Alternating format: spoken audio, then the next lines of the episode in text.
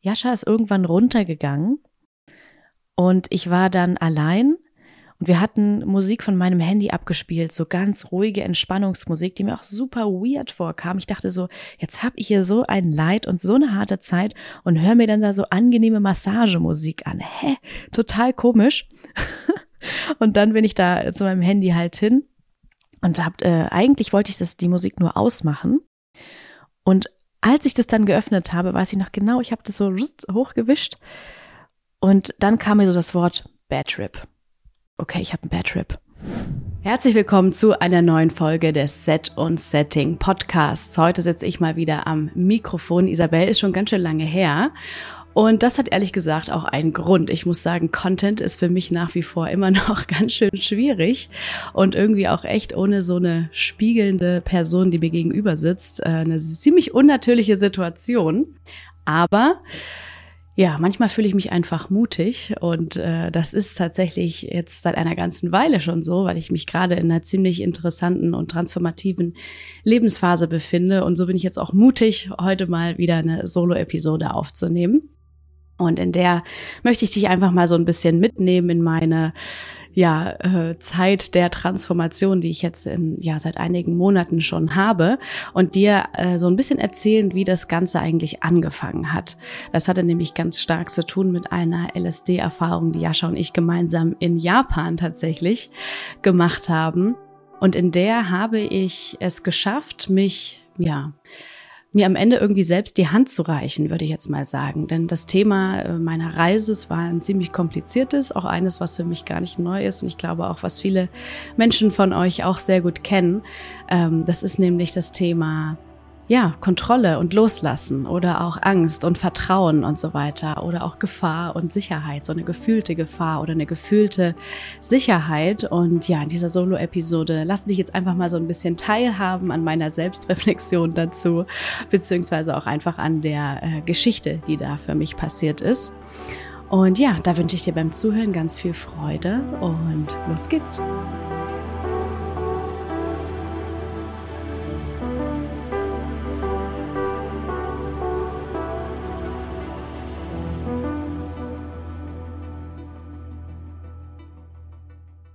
Hallo und herzlich willkommen zu einer neuen Episode des Set und Setting Podcasts. Heute mal wieder mit mir. Es ist schon länger her, aber ich habe jetzt mal wieder den Ruf verspürt, hier ein paar meiner Erkenntnisse zu teilen, die in letzter Zeit so passiert sind. Denn ich muss wirklich sagen, das sind so einige. Es sind äh, verrückte Dinge passiert in meinem Leben, die zu großen Veränderungen geführt haben. Und ja, davon würde ich jetzt gerne mal ein kleines bisschen erzählen. Also mach's dir gemütlich, hol dir einen Tee und äh, dann wünsche ich dir ganz viel Spaß beim Zuhören. Seitdem ich psychedelische Erfahrungen mache, gibt es so einen Teil in mir, der das verstehen möchte, was ist eigentlich loslassen. Und zwar auf allen Ebenen. Also ich würde das gerne einfach rational auch verstehen. So, das ist etwas, was ich in der letzten Zeit verstanden habe. Ähm, ganz am Anfang des Jahres fiel mir das auf, beziehungsweise wurde mir, wurde mir auch rückgemeldet von einem lieben Freund, dass ich doch ein ziemlich rationaler Mensch auch bin. Und ich muss sagen, das hat mein Selbstbild äh, ziemlich verändert. Ich habe mich sonst immer so als ja, ich bin hier der emotionale Part, ich bin der emotionale Mensch, habe ja auch diese große Gefühlsbereitschaft und das ist auch wirklich so. Und trotzdem fällt es mir oft in psychedelischen Erfahrungen so schwer, loszulassen und mich dem, was halt so aufkommt, wirklich hinzugeben und nicht so abzubiegen in den Kopf und in den Verstand und in die Kontrolle und so weiter. Und deswegen, ja, dieser Forschergeist in mir hat einfach dieses Bedürfnis, wirklich auf allen Ebenen, damit meine ich auf der gefühlten Ebene, auf so einer körperlichen und eben auch auf einer rationalen Ebene zu verstehen, was ist das? Was ist das? Wie geht das? Und ähm, ja, es ist irgendwie witzig, weil ich habe das natürlich auch schon ein paar Mal erlebt in meinem Leben, ne, was wirklich das bedeutet, loszulassen und konnte das spüren. Aber wie gesagt, der rationale Part hat mir einfach lange gefehlt und ich muss sagen, ich habe den jetzt. Ich habe das jetzt, glaube ich, echt ähm, ja, für mich persönlich zumindest verstehen können, was das wirklich bedeutet, loszulassen. Und das möchte ich gerne erklären in diesem Podcast. Ähm, und dafür muss ich richtig ausholen. Und das mache ich jetzt auch mal. Ja, alles begann, wie sollte es anders sein, mit einer LSD-Erfahrung, äh, die Jascha und ich gemacht haben, in Japan witzigerweise. Hm, da waren wir dieses Jahr und ja, da haben wir mal wieder 100 Mikrogramm genommen. Das ist ziemlich lange her für mich, dass ich so eine höhere Dosierung, für mich ist, sind tatsächlich 100 Mikrogramm schon eher eine höhere Dosierung. Das ist ziemlich lange her, dass ich die genommen habe. Ich glaube, das letzte Mal war das in Mexiko 2021, Ende des Jahres oder so. Also ist wirklich schon eine Weile her. Und wir haben uns aber sehr gut vorbereitet darauf und waren uns dann einfach sicher, dass es mal wieder an der Zeit ist und dass wir auch ein gutes Setting haben äh, und auch natürlich auch ein gutes Set. Aber das Setting, muss ich sagen, war schon sehr speziell. Wir waren auf so einer kleinen Insel, so eine verlassene Insel irgendwo in Japan. Ähm, und auf dieser Insel, da war einfach niemand. Also das war so eine Geisterinsel. Scheinbar in den 80ern war es günstig, dort Land zu kaufen. Und das haben dann ganz viele Menschen auch gemacht. Und dann ist aber irgendwas mit der Wirtschaft passiert, keine Ahnung. Und es war nicht mehr so attraktiv, dann dort zu leben. Und ähm, auf jeden Fall haben dann die Menschen die Insel wieder verlassen, aber irgendwie alles dort zurückgelassen, was sie sich so angeschafft hatten. Also Häuser und äh, Autos und Kinderwegen. Und es sah einfach, es war eigentlich schon echt eine Geisterinsel, muss man sagen. Es sah einfach so aus, als hätte da vor kurzem einfach so eine Evaku Evakuation oder sowas stattgefunden und alle wären einfach so gegangen, hätten alles stehen und liegen gelassen. Naja, und ein paar Menschen leben da aber noch und ich glaube, es gibt auch ein Airbnb oder vielleicht auch zwei. Und das haben wir gemietet.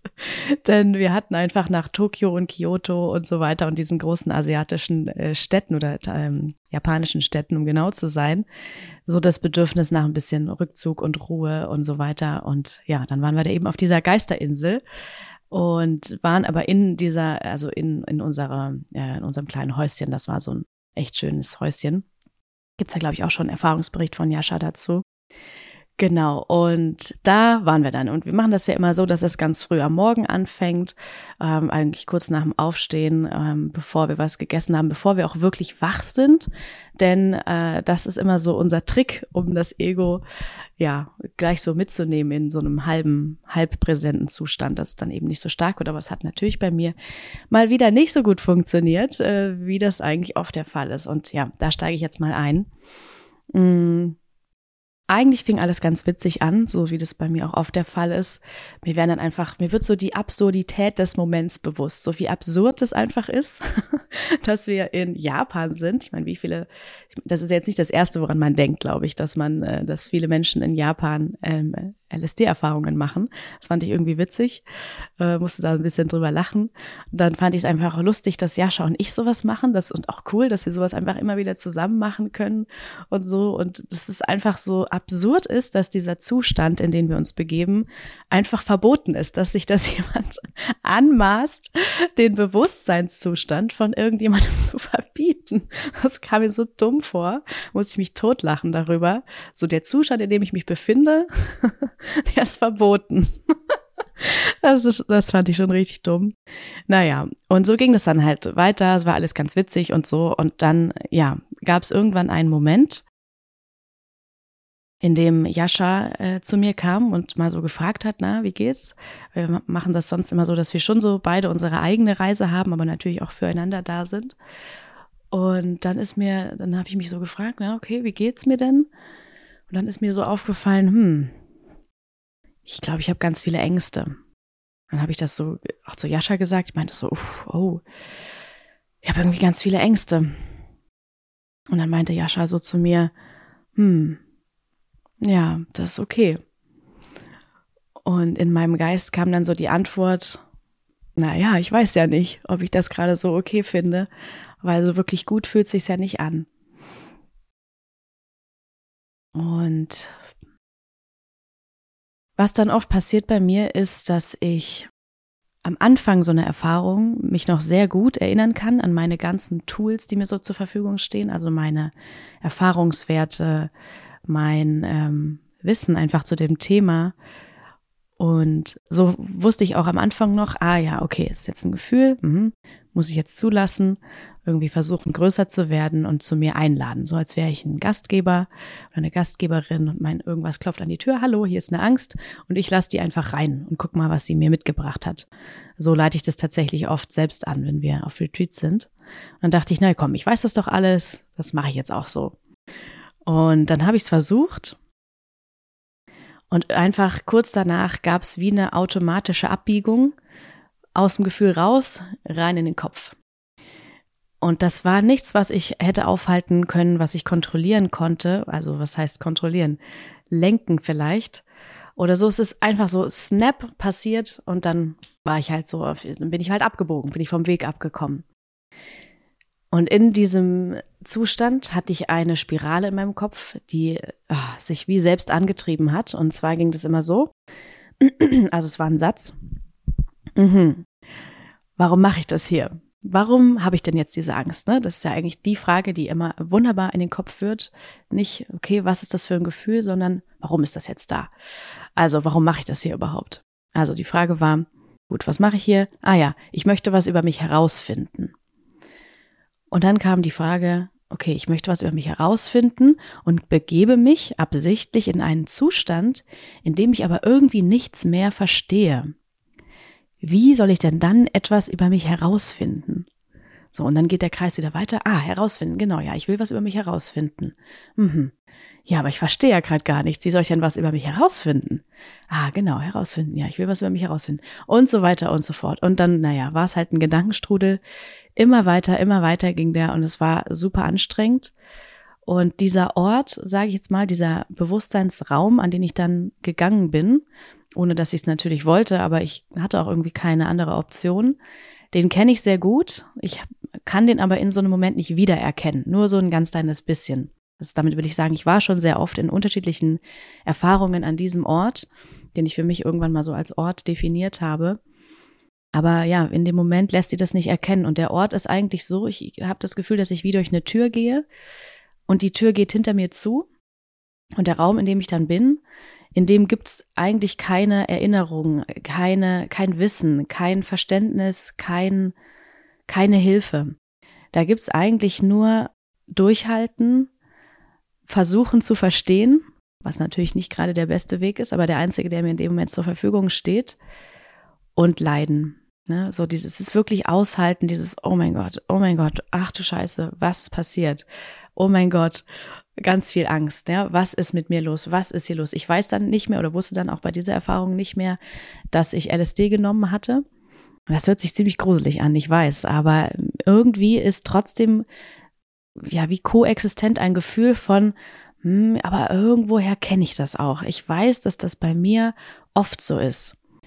Naja, also es ist eben dieser typische Moment, in dem sich alles auflöst und wir uns dem hingeben könnten, in friedlichem äh, Genuss sogar. Aber ja, wenn wir das nicht schaffen, da rechtzeitig auf den Zug der Gefühle aufzuspringen, dann bleiben wir eben sitzen und sind dann im Verstand. Und in dem ist es halt schwierig, das wirklich zu greifen. Also ich würde fast sagen, unmöglich. Und das löst dann eben Gefühle aus, die sehr schwierig sind zu halten. Dann ist es irgendwie einfacher, diesen Kontrollverlust ohne sinnvollen, ohne sinnvollen Inhalt nur auszuhalten, als in die Gefühle zu gehen, die darunter liegen. Also ich war einfach nicht bereit, irgendein Gefühl zu fühlen, aber ich wusste gar nicht welches. Und naja, irgendwann habe ich wieder so Blickkontakt aufgenommen mit Jascha. Das hat dann irgendwas Gutes ausgelöst. Ich dachte so, ah ja, den kenne ich. Das irgendwie ist irgendwie gut, ihn anzugucken. Irgendwas öffnet sich da in mir. Irgendwie fühlt sich das einfach gut an. Und dann bin ich so zu ihm hingegangen und habe gesagt, Jascha, scheiße. Irgendwie sowas. Ich meinte so, ich steck fest, ich, ich weiß nicht, was hier wieder los ist und es ist alles ganz komisch. Und dann hatte ich sehr starke visuelle Eindrücke auch, die mir ja so bekannt sind, ne? Aber ich hatte diesen Wiedererkennungseffekt in dem Moment halt nicht. Und dann hat mich Jascha einfach mit so einem sanften Blick angeguckt, mit so einem wissenden Nicken, meinte so, ja, guck mal, das kennst du doch. Du brauchst doch gar nichts verstehen gerade. Es reicht doch, wenn du atmest. Und das äh, Problem an dieser Stelle war dann, wenn ich in diesem starken Verstandeskontrollzustand bin, dann habe ich eines nicht, und zwar Vertrauen. Das heißt, ich muss alles anzweifeln. Ich muss auch alles, was eigentlich hilfreich wäre, anzweifeln. Zum Beispiel auch diesen Satz, der natürlich genau richtig ist in dem Moment, zu atmen. Aber mein wilder, äh, ja, verkrampfter Verstand hat in dem Moment gedacht, ja, atme, ich atme doch die ganze Zeit schon. Hä? Was soll das denn bringen? Oder dann meinte Jascha so, hm, du kannst ja mal versuchen, in den Spiegel zu schauen. Da habe ich mich vorhin selbst erkannt. Irgendwie so mit so einer weisen, weichen Stimme hat er das gesagt. Also perfekt. Und ich setzte mich dann so vor den Spiegel oder setzte mich vor den Spiegel und dachte, was soll das hier? Was, was soll das alles? Ich kenne doch mein Spiegel, ich weiß doch, weiß doch, wie ich aussehe. Ne? Also einfach, man hört schon, es ist einfach eine große Nervosität in mir gewesen, ein großes, ah, so ein Festhalten einfach.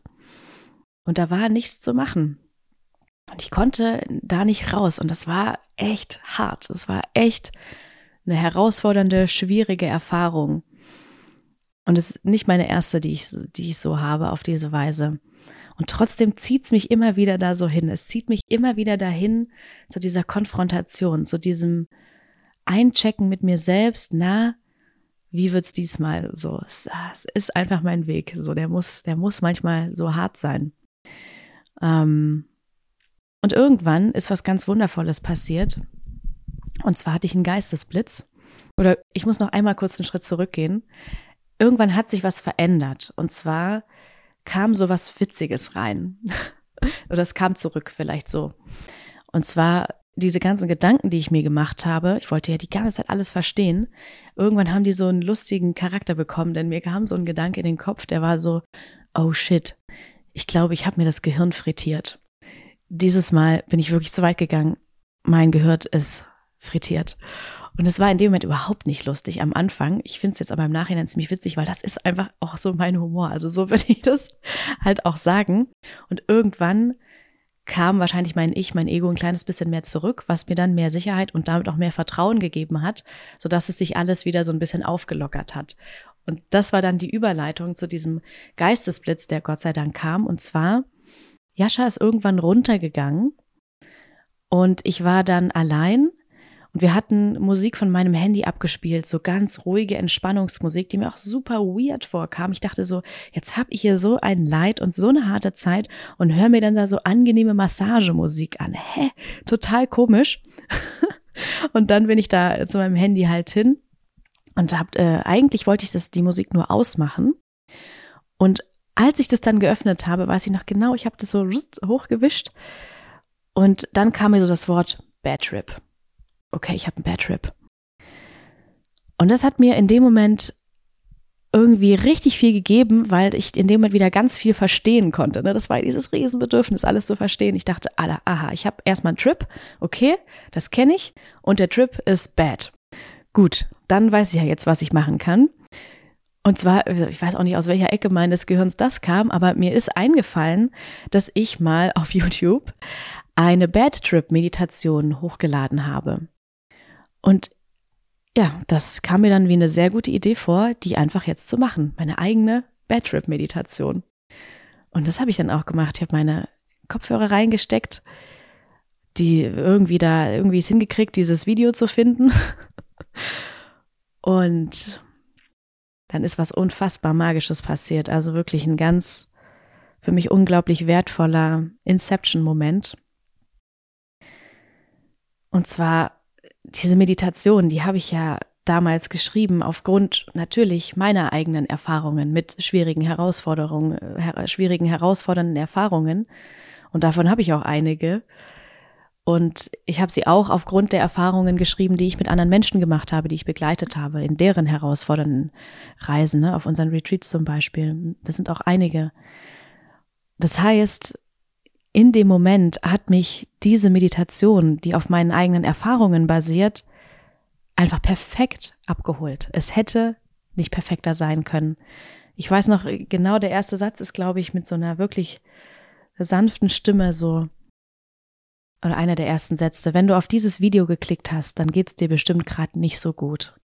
Und in dem Moment boah, ist in mir so was aufgegangen. Ich habe mich so abgeholt und gesehen gefühlt und konnte dieser weichen Stimme, die ja meine eigene ist, die ich aber gar nicht so als meine eigene gesehen habe, ich konnte der so vertrauen, endlich wieder. Das war ja auch ein Bedürfnis, ne? Wenn ganz viel Kontrolle da ist, dann ist das ja nur die erste Schicht. Darunter liegt ja oft noch die zweite, nämlich eigentlich wäre es mir ja viel lieber, wenn ich nicht so viel kontrollieren müsste, wenn ich einfach mich hingeben könnte und vertrauen könnte. Ne, aber natürlich hat man da in dem Moment gar keinen Zugriff drauf. Und den Zugriff habe ich dann aber bekommen durch diese liebevolle Stimme. Und ich dachte einfach nur, boah, das funktioniert, das funktioniert. Ich kann mich hier irgendwie gerade selber guiden. Und das habe ich ja davor auch versucht, aber es hat eben da nicht funktioniert. Und es war auch so interessant. Ich habe davor Jascha ja so angeschaut, so Hilfe suchen, ne, als er dann auch so perfekt reagiert hatte. Und der Wunsch, der in dem Moment in mir war, war, rette mich. Bitte rette mich. So, du kannst es. Und Jascha konnte es aber nicht, natürlich nicht. Nicht, weil er nicht in der Lage war, sondern weil ich es nicht zulassen konnte, weil ich nicht vertrauen konnte äh, in dem Moment. Ne? Natürlich kann ich Jascha sonst sehr vertrauen, aber in dem Moment niemandem und wirklich niemandem. Nicht mal mehr mir selbst im Prinzip. Und dann kam aber eben diese erwachsene Stimme. Ich war wirklich in so einem Kind-Ich. Ich war einfach hilflos. Ne? Ich war wirklich in so einem Scheiße. Irgendjemand muss das hier für mich regeln, weil ich krieg's nicht hin. Und dann habe ich es für mich selbst geregelt. Und das war der verrückteste Dialog, innere Dialog, den ich wahrscheinlich jemals hatte, nämlich der Dialog zwischen meinem Kind Ich und einem erwachsenen Ich. Und es war nicht so, dass ich ich das aus einer Beobachterperspektive irgendwie mir so angucken konnte, sondern ich war wirklich in diesem Kind Ich und habe wie aufschauen können zu einer späteren Version von mir selbst und habe dann so gemerkt, boah, ich werde ja echt mal ein liebevoller Mensch der ist echt gut meint mit den Menschen, auch mit mir. Und das war wirklich ein, eine Explosion der Selbstliebe, die in dem Moment passiert ist. Es war so hilfreich, es war, es war so gut. Und es hat, es war, es hat einfach funktioniert. Es war unglaublich für mich. Ich muss auch sagen, ich habe da gar nicht wirklich Worte dafür, weil sich das einfach auf körperlicher Ebene so stark abgespeichert hat. Aber ich habe halt, ja, ich konnte weinen natürlich, endlich. Das ist ja meistens dann der große Relief, ne, wenn das geht. Und irgendwie in so liebevoller Dankbarkeit konnte ich einfach dann es fließen lassen. Und da war auch gar kein Inhalt, da war gar kein Inhalt, der irgendwie dann aufkam, irgendeine Erkenntnis, jetzt wird mir alles klar oder so in, auf diese Weise, sondern es kamen einfach Gefühle raus, irgendwelche. Es war überhaupt nicht wichtig, die in dem Moment zu klassifizieren oder einzuordnen oder zu benennen, sondern es war einfach nur irgendeine Intensität da, die ich zulassen konnte. Und das hat mich befreit und mir auch letztendlich im Nachhinein natürlich zu der Erkenntnis verholfen, ich kann mich selber retten. Ich kann das alleine und ich kann mir auch Hilfe holen, wenn ich das spüre. Also ich bin nicht die Einzige, die sich retten kann, aber ich, ich kann es auch. Und das war unfassbar, ja, empowernd, muss ich sagen. Da gibt es irgendwie immer kein schönes deutsches Wort. Ich glaube, ermächtigend oder so. Es hört sich für mich ganz komisch an. Empowering war das. Ja, das hat mir sehr viel innere Stärke, Selbstvertrauen und Mut und so weiter verschafft und sehr viel Ruhe auch. Also es war ein unfassbarer Moment. Ich habe diese Meditation, keine Ahnung, wie oft ich die gemacht habe. Ich glaube, die geht so 20 Minuten oder sowas in der Richtung. Ich habe die bestimmt drei, vier Mal durchgemacht und es wurde jedes Mal nur noch besser. Also ja, ist auf YouTube, wenn du sie dir auch mal anhören willst für mich war es unglaublich. Und dann war auf einmal wirklich wie der Durchbruch auch erreicht. Also es war dann so vielleicht Nachmittag, Mittag oder so, ich weiß nicht mehr genau. Jascha kam auch irgendwann hoch und wir hatten dann einen unglaublich schönen, verbindenden Moment. Und zwar ähm, haben wir gemeinsam gesungen. Das war für Jascha sehr verletzlich. Er hat mich gefragt, ob wir das, ob wir das machen können, ob wir zusammen singen können. Das fand ich so schön, das war so, äh, so eine schöne Idee, zusammen zu singen. Und dann waren wir aber natürlich auf LSD und wussten, konnten uns überhaupt nicht an irgendwelche Songs oder irgendwelche Texte, geschweige denn oder Melodien oder irgendwas erinnern. Und sind dann später darauf gekommen, dass wir jetzt halt einfach unser unser eigenes, äh, unser eigenes Lied dichten. Und ich habe das dann so angefangen. Ich weiß es noch, ich habe, glaube ich, sowas gesungen wie ähm, kennen zwar kein Lied und doch bin ich ein Sänger. Irgendwie so ging das los. Und dann hat Jascha darauf reagiert und dann ging es immer hin und her und wir haben uns irgendwie wie in einem Musical gefühlt irgendwann und hatten dann das Thema Schulzeit und haben so über Lehrer gesungen, Erfahrungen mit Lehrer, die wir, Lehrern, die wir gemacht haben, weil wir irgendwie auch gemerkt haben, wie unglaublich prägend die sind und was, wie wertvoll diese Erfahrungen mit diesen Menschen als in ihrer Lehrerfunktion auch sind und wie wenig man sie aber trotzdem äh, wie wenig man sie als, als Menschen wahrgenommen hat. Oder bei mir war das zumindest so. Ne? Das hört sich jetzt vielleicht ein bisschen komisch an. Ich meine jetzt vor allem auch die Grundschulzeit.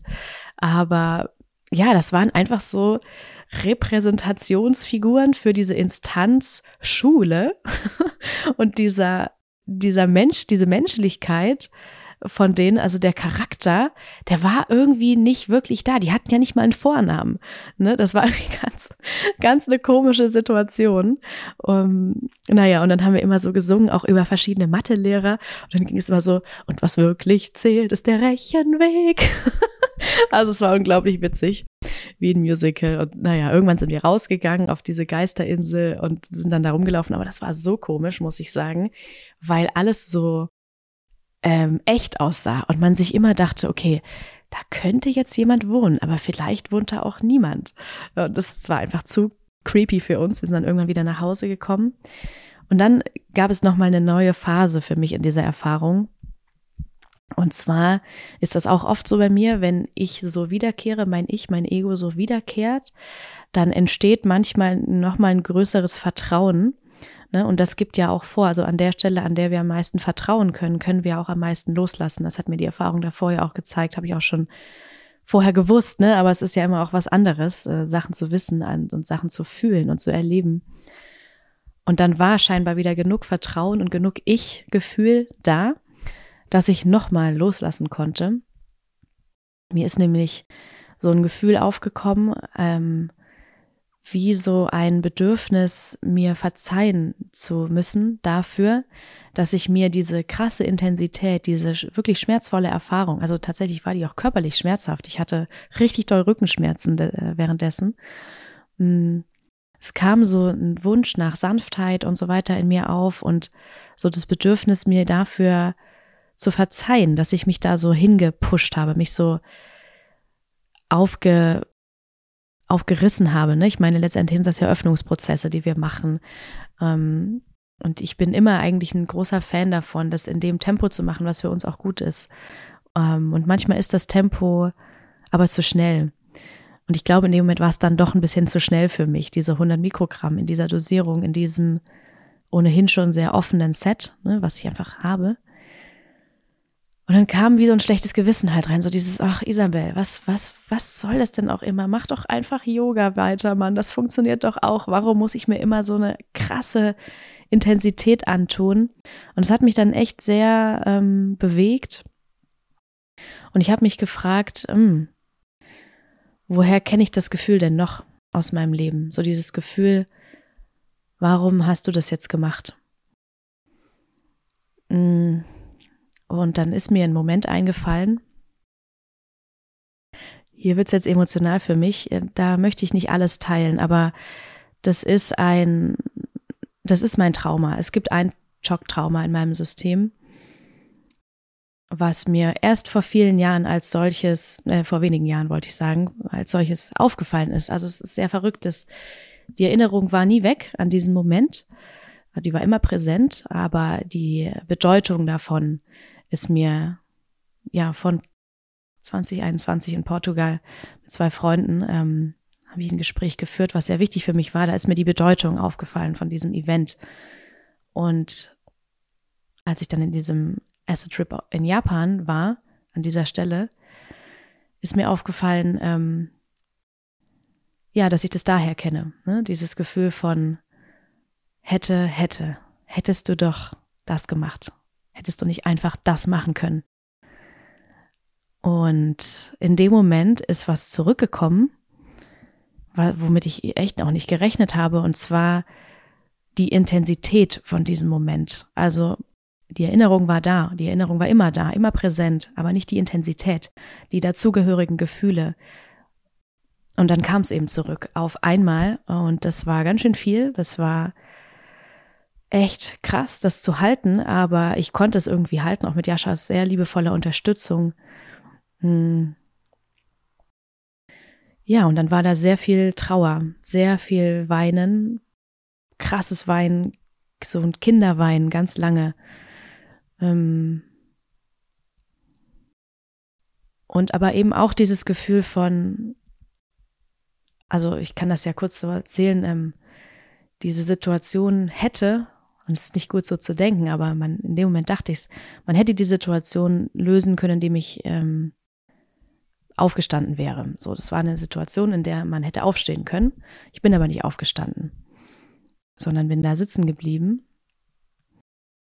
Und dann habe ich mich gefragt, warum bin ich da nicht einfach aufgestanden? Warum? Und es hat mich oh, wie gekillt innerlich, dass ich das nicht gemacht habe, dass ich mich da nicht gerettet habe. Weil das hätte ich. Ich hätte mich retten können, indem ich aufgestanden wäre. Und es war super hart. Es war super hart, die Intensität ähm, zu diesem, zu dieser Erinnerung wiederzubekommen und schwer und so weiter. Und trotzdem ist auch was Wundervolles passiert. Gabor Mate sagt ja immer, wenn wir uns auseinandersetzen mit uns und unseren Traumata und der Bedeutung davon und der Intensität und so weiter, dann streben wir diese Wholeness an, ne? dass wir wieder ganz werden, dass diese Dinge, diese Erinnerungen, diese Gefühle, was auch immer, die wir irgendwie weggeschoben haben von uns, ja, die wir aus, aus gutem Grund, ne, weil sie zu schwer waren, ähm, die, wenn wir die wiederbekommen, dann kann das so ein Gefühl von Ganzwerdung ähm, erzeugen. Und das ist passiert in dem Moment.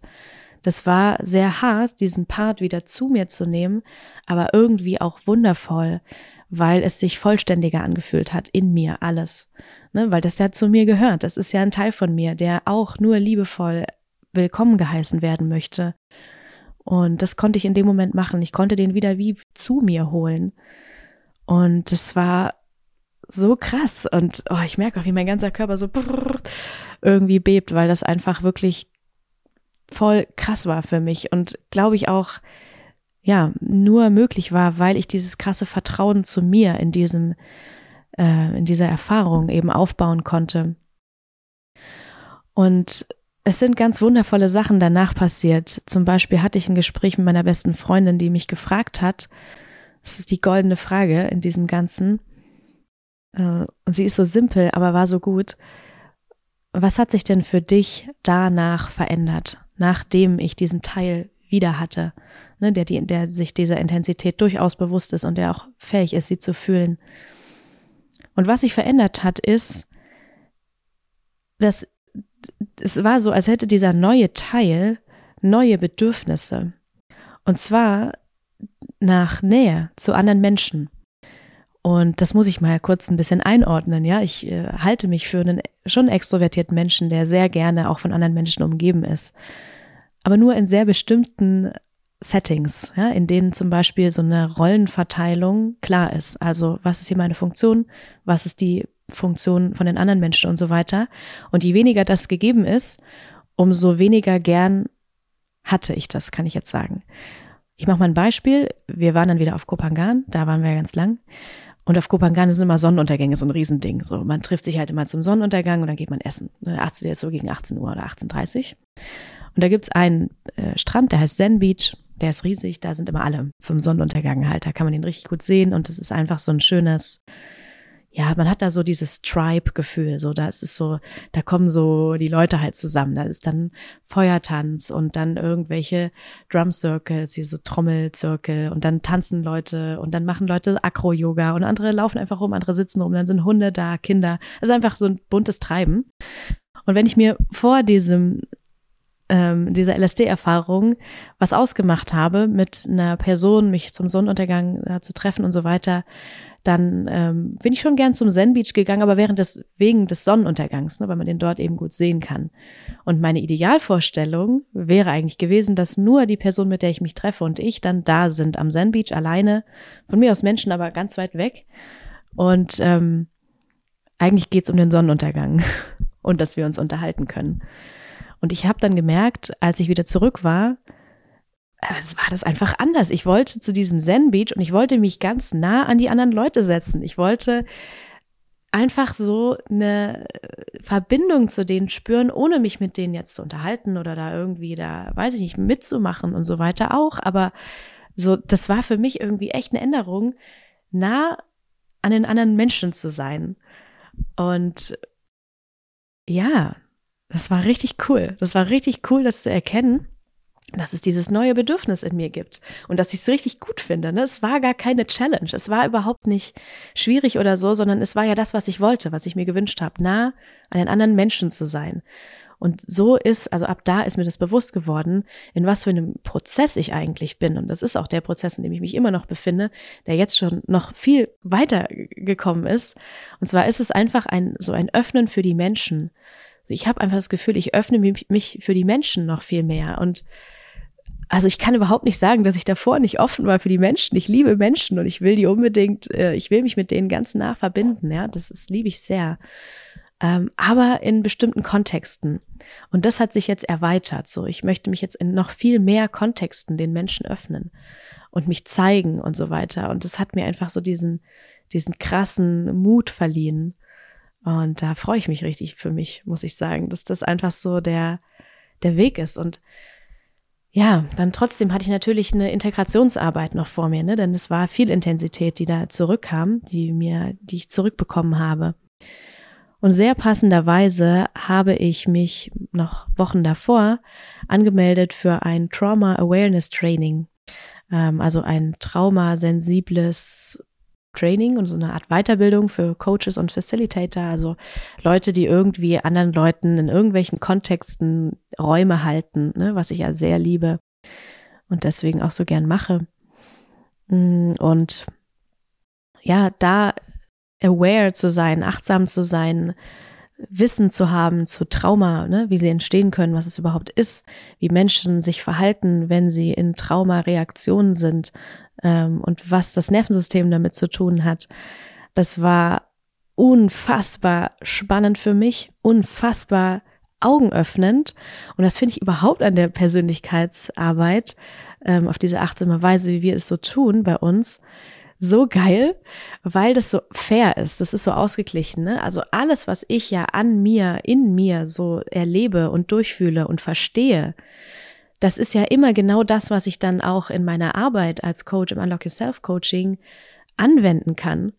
Und also und damit anderen Menschen wiederum helfen kann. Und das fühlt sich so fair an für mich, weil irgendwie am Ende eine riesen Win-Win-Situation daraus entsteht.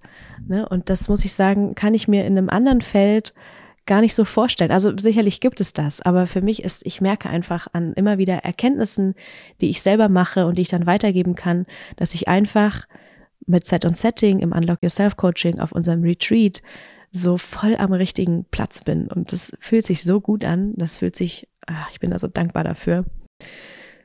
Ja, wo war ich? Ja, bei diesem Trauma Awareness Training. Und bei dem Trauma Awareness Training sind sehr viele, sehr, sehr wichtige Dinge für mich passiert. Zum Beispiel, dass ich den Zusammenhang zwischen Trauma und dem Nervensystem ähm, ja verstehen durfte, weil es dort auf eine sehr, sehr coole Weise vermittelt wurde. Und es ist ja so, dass unser Nervensystem ja in verschiedenen Zuständen sich befinden kann. Ne? Es kann so in dieser Window of Tolerance sagt man, Win Fenster der Toleranz oder Toleranzfenster wahrscheinlich ähm, auf Deutsch. Ich habe das alles auf Englisch äh, gelernt, deswegen die ganzen Anglizismen. Hm, sagen wir einfach mal, es ist unsere, ja, sagen wir einfach, es ist das Toleranzfenster. Ich glaube, es heißt auch tatsächlich so. Genau, also wenn wir in dem äh, sind, dann geht es uns gut, ja, dann haben wir das Gefühl, dass wir unsere Gefühle halten können. Das muss überhaupt nicht bedeuten, dass, es, dass wir nur positive Gefühle haben. Wir können auch sehr, sehr schwierige Gefühle haben, aber wir sind dann in der Lage, die zu halten. Und wenn es einen Trigger gibt, also etwas, was uns dysregulieren kann, ja, so sagt man es dann, wenn wir da rausgekickt werden aus diesem Fenster, dann werden wir das automatisch und auf verschiedene Weisen Fight, Flight, Freeze oder Fawn Mode sagt man. Also Flucht oder Verteidigung, dieses Einfrieren oder Fawn Mode kann man am besten wahrscheinlich mit Überangepasstheit übersetzen. Also wir passen uns einfach an die anderen an, haben überhaupt keine Bedürfnisse mehr, eigene und damit auch vermeintlich keine Konflikte im Außen, aber natürlich in uns. Ne? Und klar, die anderen kennt man wahrscheinlich, einfrieren und so weiter. Aber was es bedeutet, wie sich das anfühlt, wie das von außen aussieht und so weiter, diese Zustände, ja, Freeze zum Beispiel, einfrieren, das habe ich in einer Detail, in einem Detailreichtum dort lernen dürfen, der mir einfach so geholfen hat. Ähm, und zwar ist es so, wenn wir in dem Freeze-Modus sind, dann können wir uns nicht bewegen. Ja, wir können das dann nicht. Wir haben dann zum Beispiel auch keinen Zugriff auf Kreativität. Wir haben dann auch keinen Zugriff auf Wissen oder auf Erfahrungswerte. Das ist dann weg. Denn die einzige Funktion von diesen dysregulierten Zuständen, wenn sie sehr, sehr, sehr stark äh, auftreten, ist, dass wir überleben. Und da müssen wir uns keine Gedanken machen, da müssen wir nichts verstehen, da müssen wir uns nicht bewegen in dem Freeze Mode, ja, sondern da müssen wir einfach nur starr sein, uns totstellen, in der Hoffnung, dass nichts passiert. Das hört sich sehr dramatisch an, ja, aber so dramatisch ist es tatsächlich bei diesem Fight-Modus beispielsweise, da ist nichts wichtig, außer dass wir rennen, außer dass wir total aktiviert sind, dass wir uns von dieser Gefahrensituation, die unser System als äh, ja unser System eben erkannt hat, dass wir davon wegrennen, ja. Und ähm, ja, noch viel mehr Details kamen da eben auf. Und das hat mir die größte Erlösung, muss ich sagen, gegeben, weil ich es eben auf meine eigene Traumareaktion in dem Moment beziehen konnte. Das war nämlich einfrieren. Und deswegen konnte ich auch nicht aufstehen. Deswegen war das nicht möglich. Mein Körper konnte sich nicht bewegen. Und so ist das in meiner Erinnerung, auch wenn das viele Jahre her ist, auch noch sehr präsent. Wenn ich daran denke und auf allen Ebenen reingehe, dann kann ich mich da nicht bewegen.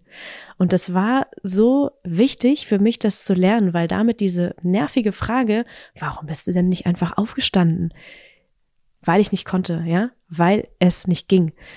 Die konnte ich mir damit beantworten und damit war diese Schuld, dieses Fertigmachen, das innerliche, dieses hätte, hätte Fahrradkette, was niemandem jemals irgendwas gebracht hat, das war zu Ende damit. Und es war ein Meilenstein für mich. Das war so dieses, boah, krass. Krass. Echt krass. Und ähm, ja, jetzt möchte ich mal so langsam den Bogen schließen. Ich habe ja am Anfang gesagt, dass ich das verstanden habe, was Loslassen bedeutet. Und das habe ich in diesem Trauma Awareness Training verstanden für mich. Ja, ich will damit jetzt nicht sagen, dass das die universelle Definition ist, die für jeden gilt und jede, aber für mich gilt sie. Ähm, wenn wir dysreguliert werden, ja, wenn unser Nervensystem erkennt, ah, ah, Achtung, Alarmstufe rot, wir müssen reagieren und zwar automatisch auf irgendeine Weise, so wie wir es immer machen mit diesen Zuständen eben, mit diesen dysregulierten Zuständen, ähm, dann gibt es danach, nach einer gewissen Zeit, auch wieder einen äh, Mechanismus, der uns wieder reguliert, der uns also zurückbringt in das Toleranzfenster. Regulation sagt man dazu, ja. Erst Dysregulation, dann Regulation. Und das machen wir, indem wir nicht getriggert werden, so wenn wir rausgekickt, sondern indem wir unsere Ressourcen nutzen, die uns wieder reinführen. Und dieser Prozess aus der Anspannung, ja, wie auch immer die aussieht, sich wieder rein zu entspannen, wieder zurückzukommen in diese, ähm, in das Fenster der, Toler der Toleranz, das ist der Prozess des Loslassens. Das ist dieses, ah, wir atmen, weil unser Nervensystem in dem Moment reguliert wird. Wir setzen mal die Achtsamkeit auf unseren Körper, damit wir mal rauskommen aus unserem Kopf. Ja, diese ganzen Ressourcen, die wir in den Achtsamkeitspraktiken immer umsetzen, tief durchatmen, tiefe Bauchatmung und so weiter, das ist es, was uns zum Loslassen hilft oder ja, was uns loslassen, los, ja, ihr wisst schon, ja, das ist Loslassen. Ähm, und es war einfach, das war so eine krasse Erkenntnis, weil ich einfach das Gefühl hatte, dass ich wie ein Puzzlestück, was mir immer gefehlt hat, wo ich immer, ich wollte einfach eine Erklärung dafür, eine Definition, die mit mir resoniert, ne, fürs Loslassen, auf einer rationalen Ebene. Was ist das? Und jetzt habe ich es. Es ist Selbstregulation. Wir regulieren uns selbst. Und zwar so, wie das für uns ganz individuell funktioniert, mit unseren ganz persönlichen Ressourcen. Und sich das mal bewusst zu machen, was das ist, ist so hilfreich für mich in meinem Leben. Und es ist so cool, dieses Konzept jetzt im Unlock the Self Coaching natürlich auch weitergeben zu können, ne? Denn das passiert die ganze Zeit. Es passiert die ganze Zeit, dass wir rauskatapultiert werden durch irgendwelche Einflüsse und wir können das aber bemerken mit unserer Achtsamkeit irgendwann, ja? Und merken, ah, okay, wow, ich bin ja gerade in einem Freeze Mode, ist ja interessant. Dann weiß ich ja jetzt, was ich machen muss. Ja, aus übrigens einem Freeze Mode kommt man nicht direkt wieder in das ähm, Fenster der Toleranz durch Entspannung. Deswegen ist es eigentlich auch falsch zu sagen, dass wir unser Nervensystem entspannen, sondern wir regulieren es. Und eine Regulation aus einem Freeze Mode Modus ähm, heißt nicht, dass wir uns entspannen, sondern dass wir uns aktivieren dass wir zum Beispiel uns mal schütteln, dass wir uns, äh, dass wir auf dem Boden äh, stampfen oder so, dass wir auf, dem Bo äh, auf der Stelle laufen. Ja, dass unser System, ich habe da immer dieses Antilopen-Löwen-Beispiel im Kopf, das kennt man vielleicht, hat man im Zusammenhang des Nervensystems ja vielleicht schon mal gehört oder vielleicht auch in unserem Webinar, was wir neulich dazu gegeben haben. Also kann es noch mal kurz umreißen. Eine Gazelle wird in der Savanne vom Löwen gejagt, entkommt, versteckt sich im Busch und was sie dann automatisch macht, ähm, diesen Part des Gehirns, der dafür verantwortlich ist, den teilen wir auch mit den Tieren. Deswegen haben wir das genauso. Ähm, die Gazelle wird sich totstellen, sie wird in diesen Freeze-Mode äh, sich automatisch äh, bewegen.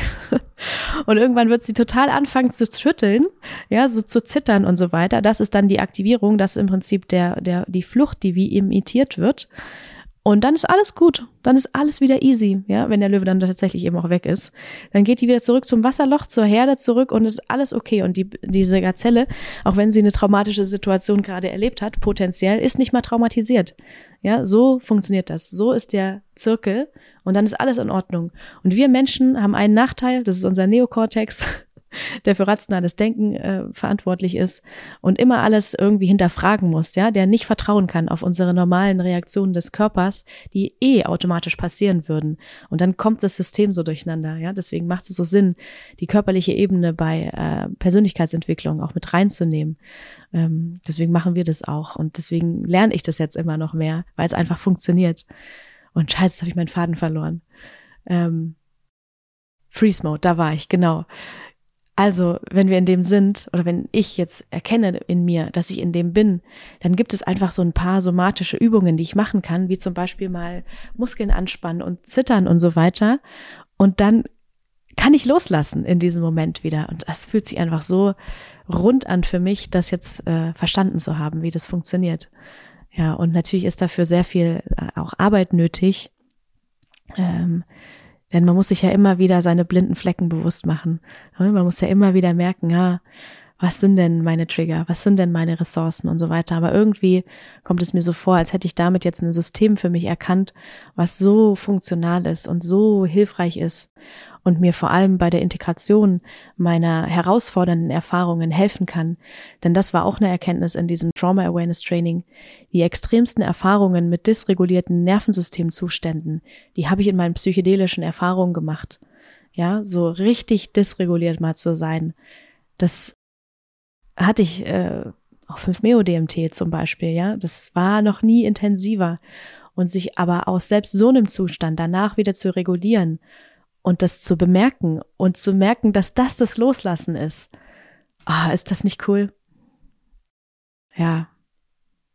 Das war mir ein großes Anliegen, das mit dir zu teilen. Denn ich denke, dass man das ähm, für sich selber in psychedelischen Erfahrungen echt gut nutzen kann. Also vielleicht bist du ja gerade dabei, dich vorzubereiten oder ziehst es für dich in Erwägung, so eine Erfahrung zu machen und fragst dich so, ja, loslassen, okay, was ist das? Was soll ich denn loslassen? Meine Antwort dazu ist alles. Wir müssen alles loslassen. Und das können wir auch, wenn wir genug Vertrauen haben und einfach eine Methode wählen und auch eine Intensität innerhalb der Methode, die es zulässt, dass wir vertrauen können von Anfang an. Ja, deswegen ähm, ist es zum Beispiel beim Thema Dosierung für mich so, dass wir, also ich habe da die Ansicht, dass wir uns nicht mit einer Dosierung noch eine weitere Challenge bei psychedelischen Erfahrungen zumuten sollten. Ja, die Erfahrung selbst ist schon Challenge genug. Da sind wir schon weit genug aus unserer Komfortzone raus. Wir müssen uns nicht noch mit der Dosierung zusätzlich außerhalb der, ja, aus, aus der Komfortzone rausbringen, sondern wir müssen eher in die Komfortzone rein und für uns eine Dosierung finden, in der es ja einfach möglich ist zu vertrauen, damit wir dann loslassen können. Ja, ist immer schwer ein Ende zu finden, aber ich glaube, das ist es jetzt. Das ist das, äh, ja, was ich am Anfang angekündigt hatte, worauf ich hinaus möchte. Ich danke dir ganz doll fürs Zuhören. Äh, bin sehr gespannt, ob du da für dich vielleicht auch was mitnehmen konntest, ob du vielleicht ähnliche Erfahrungen gemacht hast. Und ähm, ja, würde mich freuen, dazu was zu lesen, vielleicht in den YouTube-Kommentaren. Also ich wünsche dir einen wunderschönen Tag noch und äh, ein reguliertes Nervensystem.